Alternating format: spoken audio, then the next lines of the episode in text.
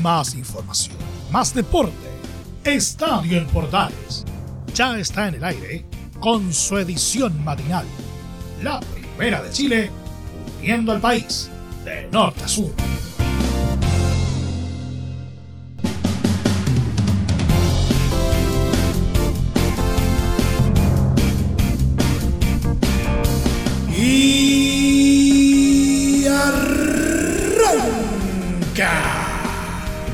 Señoras y señores, ¿cómo les va? Muy buenos días, bienvenidos una vez más, bienvenidos al show día martes y eh, hoy día vamos a, a estar haciendo básicamente la previa de lo que será el trascendental partido entre Colo Colo y América Mineiro por Copa Sudamericana por la etapa de playoffs del torneo continental y que por supuesto será transmisión de estadio en Portales el día de hoy a contar de las 17.30 horas. Pero también vamos a tener eh, harta noticias del planeta fútbol en torno a ligas internacionales, que ha estado bastante cargadito. Y también vamos a estar viendo algunas cosas relacionadas con nuestro polideportivo, eh, especialmente en lo que respecta al tenis y una que otra cosita que tenemos guardada también por ahí. Todo esto como es habitual en los próximos 30 minutos. Arrancamos de esta manera esta nueva entrega de Estadio en Portales AR.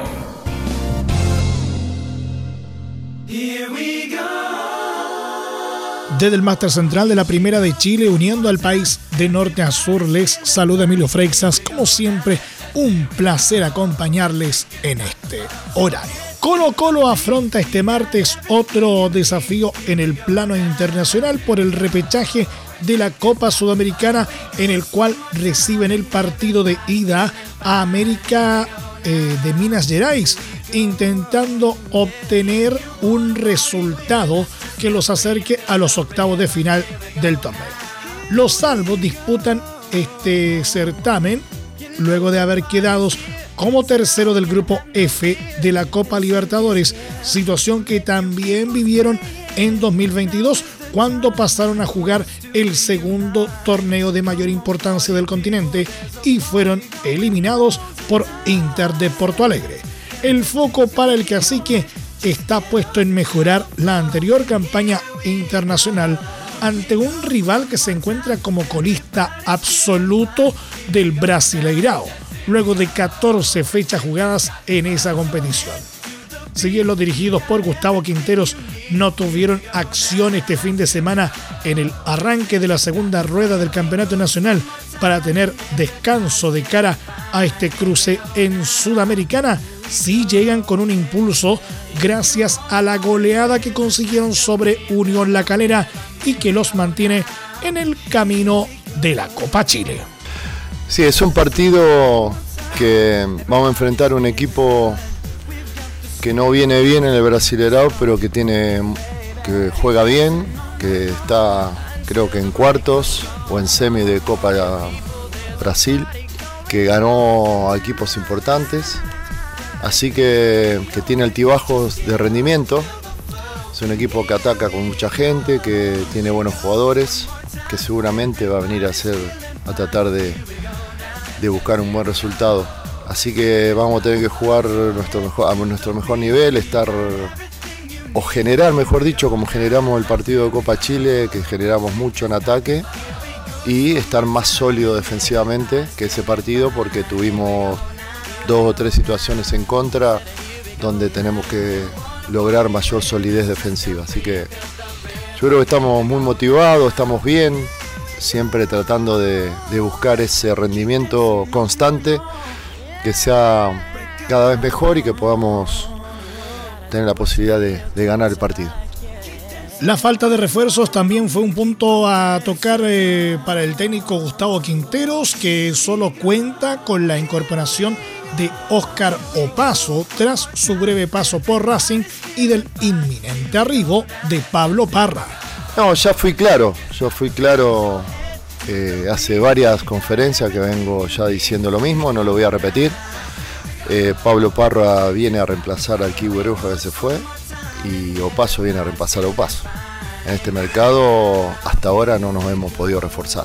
Después los directores son los que toman las decisiones, así que ellos son los que tienen que, actuar. Yo solamente doy mi opinión como entrenador, como por estar a cargo del plantel y de ver las necesidades que tenemos. Con todo este escenario se espera que la más probable formación de Colo Colo este martes sea con Fernando de Paul en el arco, Óscar Opaso, Maximiliano Falcón, Alan Saldivia y Agustín Bouzat en defensa, César Fuentes, Esteban Pavés y Leonardo Gil en mediocampo, dejando en ataque a Marcos Volados o Jordi Thompson, Carlos Palacios y Damián Pizarro.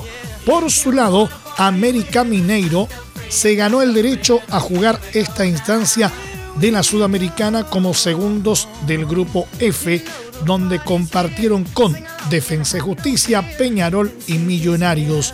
Entre las cosas positivas para el cuadro de Belo Horizonte está el hecho de que el entrenador Wagner Mancini podrá contar con tres nuevas caras para este compromiso. Marciño, Daniel Borges y Pedriño arribaron como refuerzos y fueron inscritos para jugar esta fase de la competición. Así, el equipo probable de Mineiro será con Pacinato bajo los tres palos, Marciño o Daniel Borges, Wanderson, Julio y Nicolás en defensa, Ale, Breno y Mateusinho en la zona media en tanto que Pedriño, Mastriani y Felipe Acevedo o Balcón estarán a cargo del gol. El duelo entre Colo Colo y América Mineiro se jugará este martes desde las 18 horas y será transmisión de Estadio en Portales desde las 17.30 horas con relatos de Cristian Frey. En la primera división, el futuro de Darío Osorio parece que es mantenerse ligado a Universidad de Chile debido a la negativa del club ante las ofertas que han llegado desde Europa por el joven jugador. Pero en las últimas horas se conoció que Olympique de Marsella apareció como un fuerte interesado en contar con sus servicios. Según el portal francés Sport, el club fosense está dispuesto a desembolsar los 7 millones de dólares que pide la U para acceder a vender al promisorio atacante, teniendo en cuenta que pueden perder además de Alexis Sánchez a nombres como el turco Sengiz Under o el experimentado Dimitri Payet. El mediocampista de 19 años de Universidad de Chile es uno de los jugadores más prometedores del continente sudamericano. Su club ya ha recibido varias ofertas por valor de 7 millones de euros como Roma, Lazio, AC Milán, Ajax, Leicester y ahora Marsella, señala el citado medio. Hay que tener en cuenta que el técnico de la U, Mauricio Pellegrino, ha expresado recientemente que dependiendo de si hay una venta de Osorio, se moverán en el mercado para buscarle un reemplazo. Acá no hay, acá es claro. A nosotros el club nos expresó que es muy difícil firmar jugadores si no vendemos a Darío Osorio. Esa es la realidad de la institución. Si no entra dinero, es difícil que podamos firmar un jugador de calidad. Nos expresó a tanto a mano como a mí. Y esa es la realidad que hay en la institución. Eh, tenemos jugadores vistas, pero bueno, es muy difícil y no hay ningún problema en decirlo. Que estamos contentos con el plantel, sí. Eh, siempre los planteles están sujetos a mejora, pero esa es, la verdad de la institución. No es lo ideal. Lo ideal sería tener una billetera, empezar a largar cheque, traer los jugadores que uno quiere, pero es la realidad. A la realidad hay que afrontarla tal como es. A mí me parece bien que el club sea congruente con un presupuesto eh, obviamente que no va de la mano por ahí de los deseos del entrenador, del secretario técnico, incluso de los dueños de, la institución. Los dueños también están de acuerdo con la mirada del entrenador y del manager. Nada más que hay cosas que no se pueden ejecutar por un tema presupuestario, por cosas que se han vivido en el pasado. El, día de hoy viene arrastrando ¿no? Eh, momentos difíciles y el club de a poco se quiere ir poniendo de pie, que, no podemos pasar, no sé, de, de 0 a 100 rápidamente. Es un proceso que lo vamos a sufrir, bueno, que lo podemos lamentar, no lo sé. Eh, pero bueno, yo voy a seguir eh, con, con, la ilusión de siempre convencer para hacer un esfuerzo para tratar de siempre acceder o aspirar a lo mejor porque creo que la U se lo merece.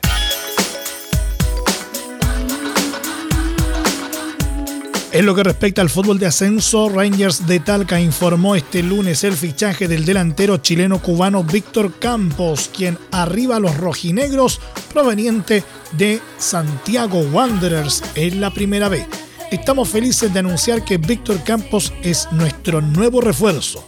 El jugador se incorporará en los próximos días a los trabajos encabezados por nuestro cuerpo técnico, anunció el club talquino en sus redes sociales. A sus 25 años, Campos jugará en su séptimo club en el fútbol chileno luego de sus pasos por Palestino, Deportes Recoleta, San Marco de Arica, San Luis de Quillota y Wanderers. Entre Marco Grande y Marco Chico, media vuelta y vuelta completa. Escuchas Estadio en Portales en la Primera de Chile, uniendo al país de norte a sur.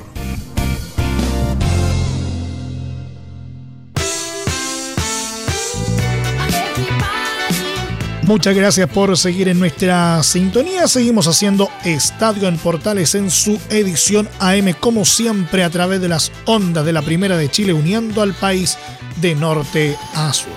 Vamos a revisar ligas internacionales que está bastante abultado el día de hoy. El chileno Guillermo Soto tuvo un discreto rendimiento en el partido que su equipo Huracán perdió por 1-0 ante Boca Juniors en la bombonera, válido por la fecha 24 de la Liga Argentina.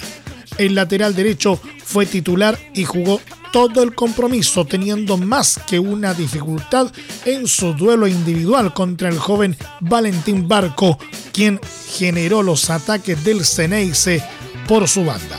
En cuanto al trámite del compromiso, el primer tiempo terminó igualado sin muchas oportunidades de gol, hasta que en el complemento los dirigidos por Jorge Almirón encontraron la ventaja con la anotación de Luis Vázquez en los 57 minutos.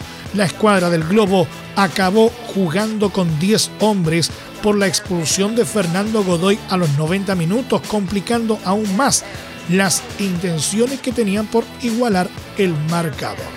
De esta manera, Boca Juniors llegó al noveno lugar con 35 puntos, entrando en puestos de Copa Sudamericana. Mientras que Huracán se estancó como penúltimo de la tabla con solo 19 unidades.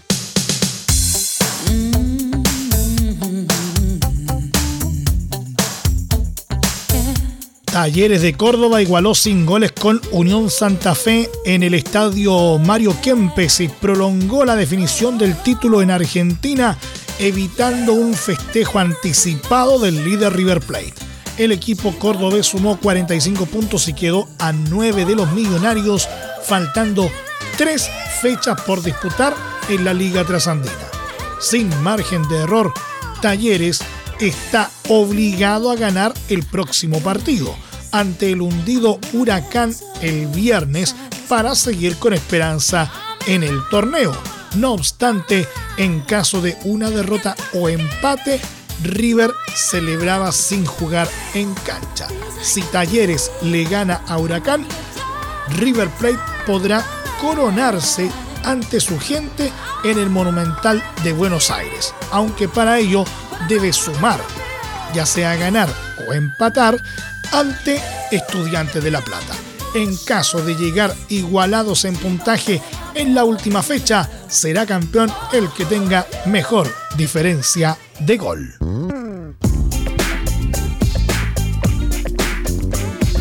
Y sin duda una de las noticias que marcaron el día, un año alcanzó a estar Arturo Vidal en el Flamengo. Después que llegara en julio de 2022 a Río de Janeiro como estrella, hoy dice adiós y enemistado con el actual técnico del Mengao, Jorge Sampaoli. Sí, porque después de semana de especulaciones, el King tiene todo listo para cambiar de club en Brasil. Será nuevo jugador del Atlético Paranaense, a lo menos por los próximos seis meses. El volante, junto a su representante Fernando Felicevich, llegaron a acuerdo económico este lunes con el club en el que milita otro chileno, el ex Colo Colo Luciano Arriagada. Según informa el diario Lance de Brasil, Vidal debería llegar a Curitiba a finales de esta semana para firmar un contrato hasta diciembre. El King tuvo que dar término anticipado a su relación con el Mengao, que era hasta fin de año. El paranaense disputa el Brasileirao y además está en los octavos de final de la Copa Libertadores, donde será rival del Bolívar. El seleccionado chileno nunca logró ser titular indiscutido en el FLA y pese a que con la llegada de San Paoli se especuló que tomaría más protagonismo, todo fue al contrario, jugó menos y hay versiones que hablan de problemas entre el jugador y el DT. El bicampeón de América se va de Flamengo con 51 partidos en los que anotó dos goles y sumó tres asistencias.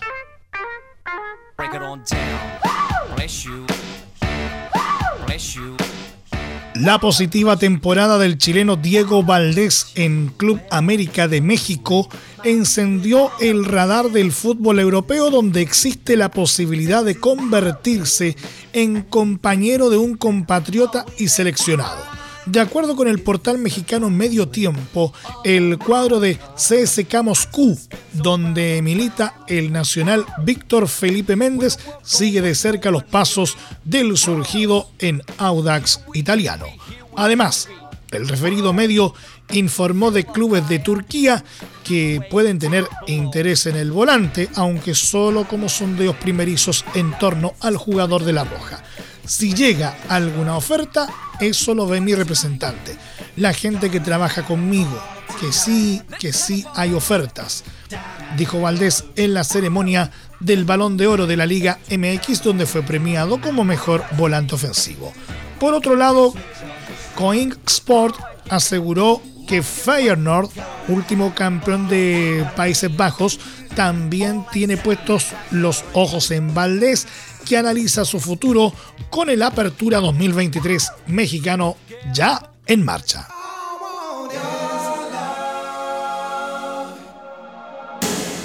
La Fiscalía admitió a trámite la denuncia contra el técnico de Real Madrid, Carlo Ancelotti, por un posible delito de injurias, después que acusó a la afición de Mestalla de haber proferido insultos racistas de manera generalizada contra el brasileño Vinicius Jr., según anunció la Asociación de Pequeños Accionistas del Valencia, que fue quien presentó el escrito ante el Ministerio Público.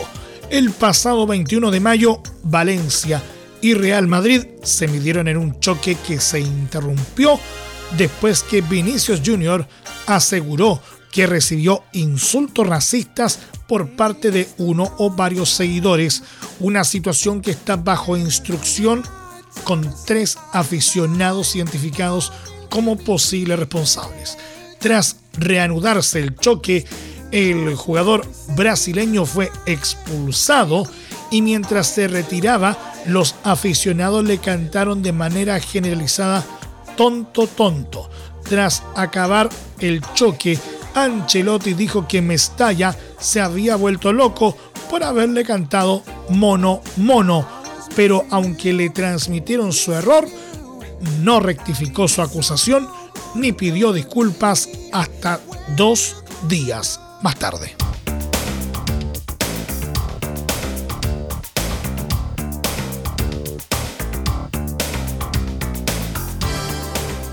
Juan Antonio Pizzi, ex técnico de La Roja, será nuevo seleccionador de Bahrein para disputar las clasificatorias asiáticas para el Mundial de 2026.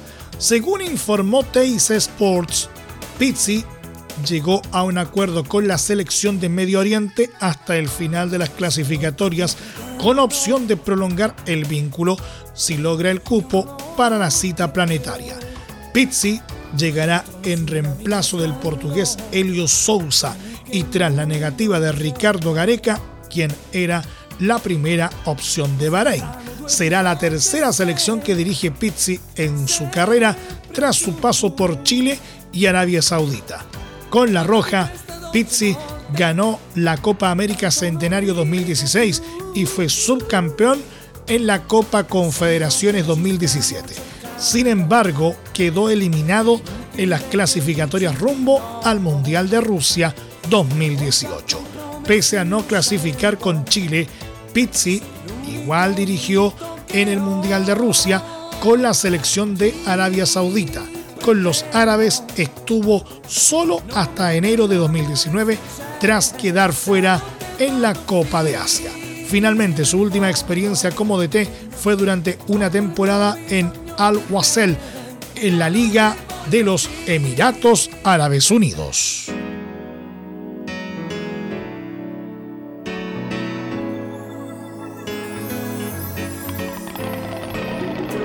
La UEFA anunció en un comunicado este lunes que en la temporada 2023-2024 ampliará el uso del VAR en la Liga de Campeones en todas sus fases de clasificación y adelantará la entrada del video arbitraje a la tercera ronda de clasificación de la Liga Europa y a los playoffs de la Liga Conferencia.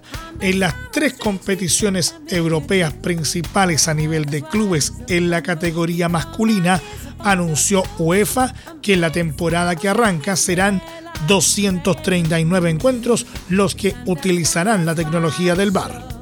La Liga de Campeones de la campaña 2023-2024 ampliará la presencia del VAR en toda la fase de clasificación por primera vez en su historia, lo que representa un aumento de 63 partidos en comparación con la pasada temporada, cuando la tecnología se introdujo a partir de la tercera ronda de clasificación.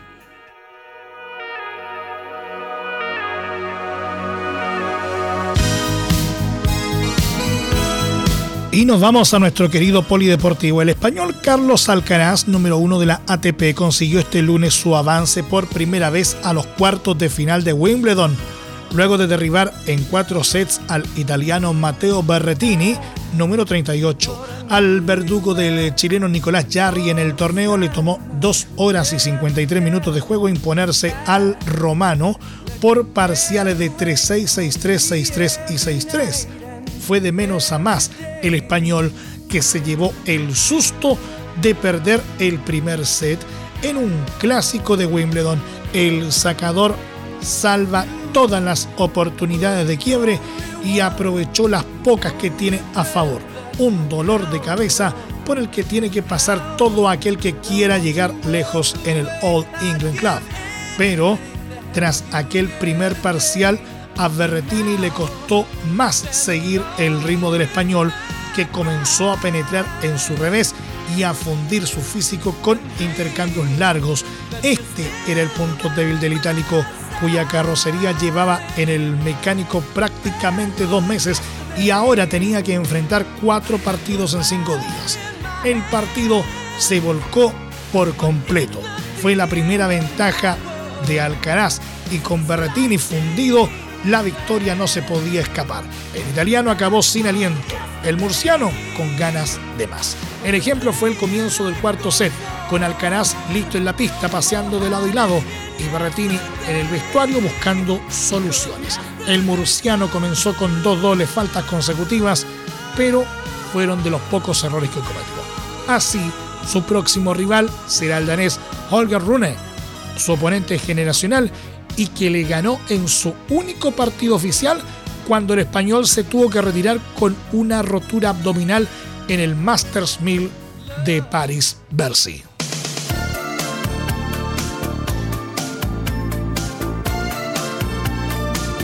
Después de su gran Wimbledon, donde superó la cual y alcanzó la segunda ronda, ganando por primera vez en su carrera un partido en un cuadro principal de Grand Slam, Tomás Barrios, 133 del ranking ATP, iba a disputar esta semana el Challenger de San Benedetto en Italia. De hecho, el tenista chileno, quien era el quinto cabeza de serie, estaba programado para debutar este lunes ante el búlgaro Dimitar Kuzmanov, sin embargo, horas antes de su duelo, el chillanejo decidió bajarse del certamen considerando el desgaste acumulado en las últimas semanas, donde llegó a semis del Challenger de Bratislava, final de Poznan y la actuación en Wimbledon. Barrios regresaría al circuito la próxima semana en el Challenger de Trieste, continuando así la lucha por el número 2 de Chile que mantiene con Cristian Garín y Alejandro Tavilo.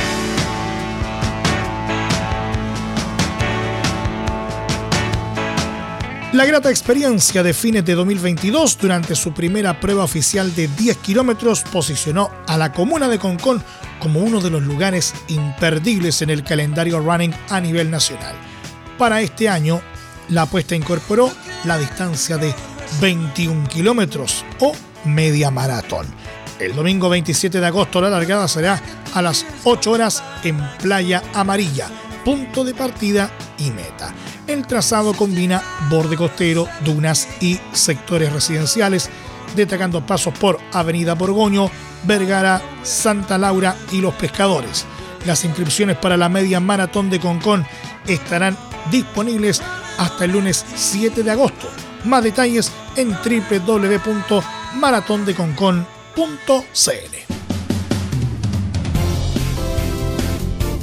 Nos vamos. Muchas gracias por la sintonía y la atención dispensada. Hasta aquí nomás llegamos con la presente entrega de Estadio en Portales en su edición AM, como siempre, a través de las ondas de la Primera de Chile, uniendo al país de norte a sur. Les acompañó Milo Freixas. Muchas gracias a quienes nos sintonizaron a través de las distintas eh, plataformas de Portales Digital, a través de los medios unidos en todo el país y desde luego a través de la Deportiva de Chile, radiosport.cl.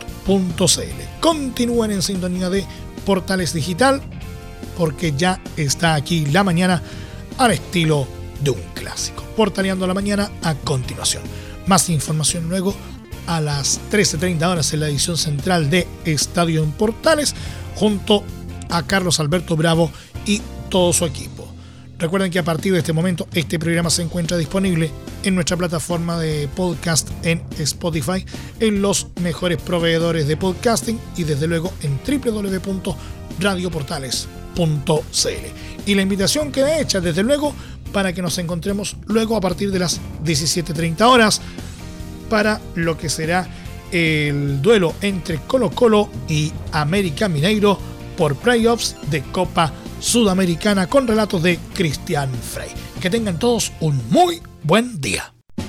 Más información, más deporte.